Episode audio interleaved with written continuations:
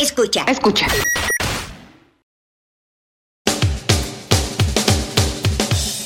Michael Jackson tuvo la intención de grabar un disco completamente en español. Y aunque este proyecto nunca se concretó, sí llegó a grabar una canción, Todo mi amor eres tú, que es una versión del tema And Just Can't Stop Loving You. Pero como Michael no hablaba español, para la grabación contó con la ayuda de uno de los grandes genios de la salsa, nada más y nada menos que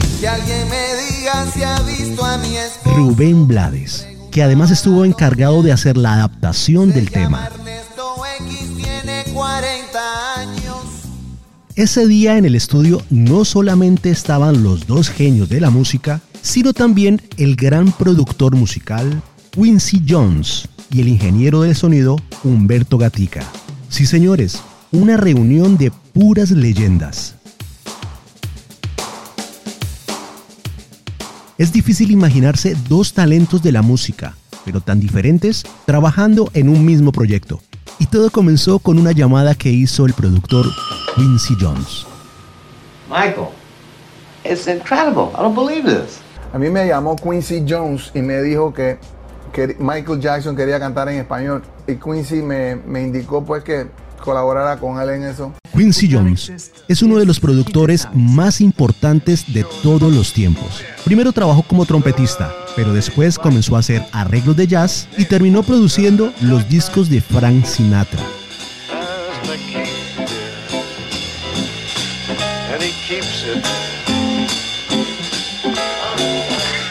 Frank Sinatra is the American pop singer. He's the, the, the uh, essence of what American pop singer is all about. He relates to a melody just like a, a very uh, stylized uh, jazz musician does, with the way they deal with a melody and turn it and curve it and really make it their own. Luego comenzó a hacer música pop y terminó produciendo los discos más importantes de Michael Jackson. Fuera de Frank Sinatra y Michael Jackson, Quincy Jones le produjo a muchos artistas. Entonces, en 1987, en un estudio de grabación, se reunieron Rubén Blades, Michael Jackson, Quincy Jones y un chileno muy conocido también en el medio de la música, que es uno de los mejores ingenieros del sonido del planeta, que es el señor Humberto Gatica. Y sí, tiene que ver mucho con el rey del bolero Lucho Gatica, porque es su sobrino. Humberto ha grabado a Celine Dion, al grupo Chicago, a Barbara Streisand, Andrea Bocelli y una larga lista de artistas que ha producido que a la fecha le han dado 17 Grammys.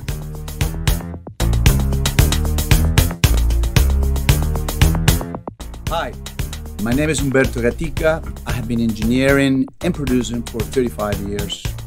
And I have worked with artists like Michael Bublé, Michael Jackson, Andrea Bocelli, Celine Dion, Elton John, to mention few. Bueno, pero volvamos a la historia que nos ocupa en estos momentos. La grabación del disco en español de Michael Jackson. A la canción Can't Stop Loving You, antes de llegar al estudio, había que hacer la adaptación al español. Sí, porque el arte de adaptar las letras a traducir las letras es otro arte distinto a escribir o al de traducir una canción. Eh, y yo fui a escribir la letra del tema. Le dije que habría cosas que tendría que cambiar un poco, siempre siguiendo la, la línea de lo que él originalmente había escrito y cantado.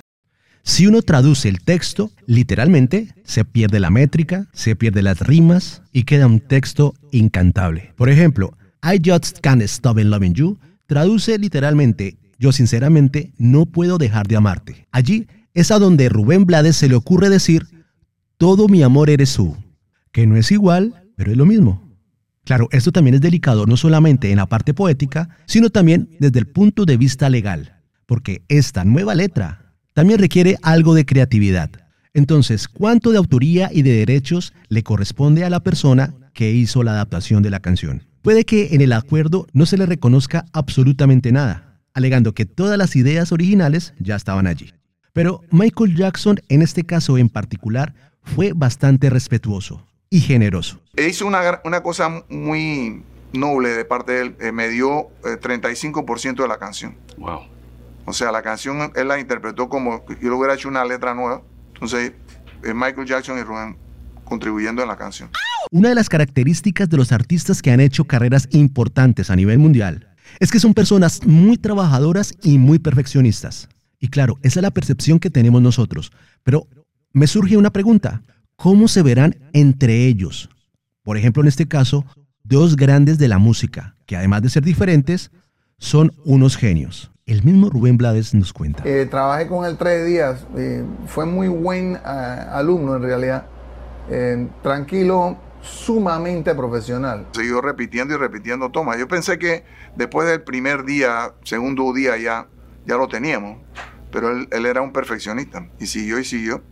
Lo hizo, lo hizo una y otra vez. Estaba bien, bien eh, preocupado por hacerlo eh, en, perfecto español, o sea, él quería la pronunciación correcta. Sin embargo, el haber sido tan meticuloso y tan perfeccionista le trajo un ligero problema.